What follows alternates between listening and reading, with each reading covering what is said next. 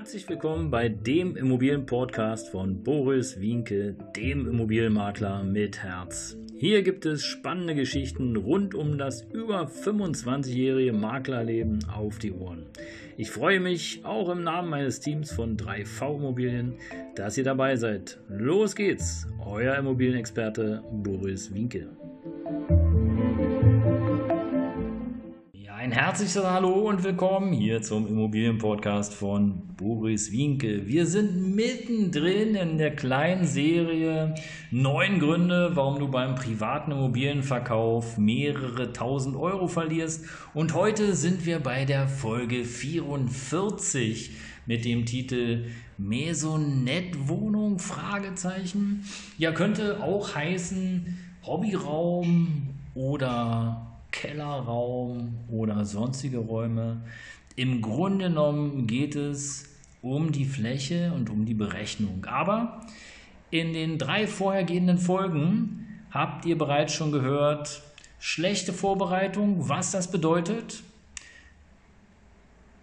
aktuelle Urteile, die ihr nicht kennt, was das bedeutet und äh, was es bedeutet, eine Wohnflächenberechnung zu haben, die einfach nicht passt. Es sind zum Beispiel drei Gründe, die dazu führen können, dass ihr wirklich mehrere tausend Euro durch Gerichtskosten, Anwaltskosten, Verfahrenskosten und, und, und verliert.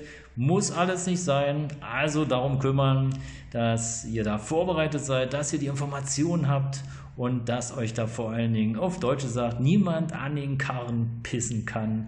Ähm, entschuldigt bitte meine Ausdrucksweise, aber es gibt Tatsache Menschen, die kaufen erstmal die Immobilie im, unter dem Wissen, dass der Anbieter da einen Fehler gemacht hat, damit hinterher dann sozusagen der Verkäufer verklagt wird. Hatten wir alles auch schon, braucht man nicht ist aber so und daher ist sozusagen auch dieser Podcast oder diese Podcast-Reihe hier entstanden. Im Übrigen gibt es demnächst auch ein Webinar dazu, ähm, die neun Gründe, warum private Immobilienverkäufer mehrere tausend Euro verlieren. Guckt gerne rein auf unsere Homepage, da wird es ausgeschrieben. Oder meldet euch kurz per E-Mail. Ihr werdet dann eingeladen zu unserem kostenlosen Webinar. Jetzt aber erstmal der vierte Punkt. Maisonette-Wohnungen. Dazu zählen natürlich auch Hobbyräume, Keller- oder Dachräume. Ja, und warum ist das äh, eine besondere Herausforderung? Warum kann es zu finanziellen Verlust führen? Ganz einfach, es könnte sein, dass der Brandschutz nicht ausreicht. Und wenn der Brandschutz nicht ausreicht und ihr nutzt oder ihr vermietet die Immobilie, dann muss klar sein, dass ihr sozusagen auch dem Mieter klar macht, dass er das nicht zu Wohnzwecken nutzen darf, sondern maximal zu Lagerzwecken. Aber wir hatten beispielsweise mal eine Wohnung im Angebot, da war der Hobbyraum oben im Dach und du konntest diesen Hobbyraum tatsächlich über eine Wendeltreppe erreichen. Es gab aber im Dach wirklich nur ganz kleine Fenster. Und diese kleinen Fenster, die dienten nicht dazu, dass die Feuerwehr da zutritt bekommt im Falle eines Feuers.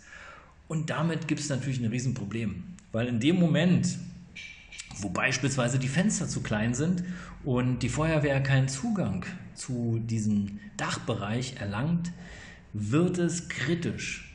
Und zwar, es könnte sein, wenn ein Feuer ausbricht und ein Mensch dann stirbt in deiner vermieteten Wohnung, also dein Mieter dann kannst du wirklich arge Probleme bekommen. Du, das könnte sogar so weit gehen, dass du wegen Körperverletzung äh, oder sogar Totschlag angezeigt wirst und in die Haftung genommen wirst. Also großes Risiko. Ich persönlich würde auf jeden Fall die Finger davon weglassen, entweder selber nutzen und Tatsache nur aus, als Hobbyraum, aber auf keinen Fall, wie das viele machen und vielleicht auch gerade in der jetzigen wirtschaftlichen Notsituationen so einen Hobbyraum als Kinderzimmer oder Bürozimmer nutzen, so nach dem Motto, hey, hier haben wir 10, 15 Quadratmeter Platz, da können wir uns noch hinquetschen. Macht das nicht, das Risiko ist wirklich zu groß.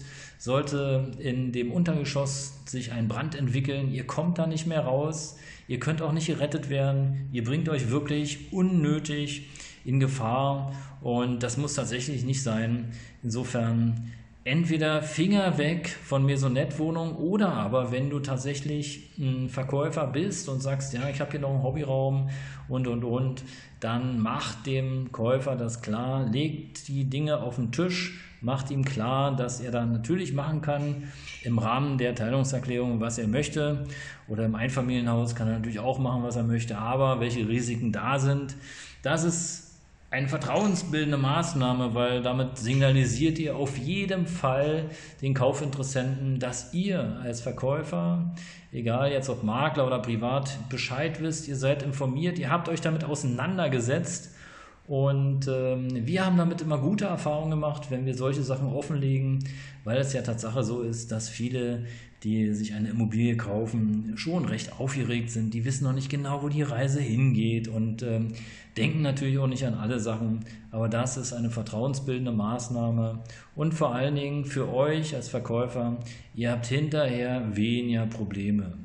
Der Kunde oder der neue Eigentümer kann nicht ankommen, kann sagen, ja, du hast mir ja einen Hobbyraum als Wohnraum verkauft und äh, das dient wirklich dazu, dass ihr nachher auch keine Schwierigkeiten habt mit irgendwelchen Gerichtsterminen oder Anwaltsterminen. Also fixiert das rechtzeitig. Das ist mein Tipp für heute. Punkt 4 aus der kleinen Serie neun Gründe, warum du beim privaten Immobilienverkauf mehrere tausend Euro verlieren kannst. Bleib dran, abonniert den Kanal. Ich freue mich, wenn ihr dabei bleibt und äh, verbleibe bis bald. Euer Immobilienmakler mit Herz, Boris Wienke.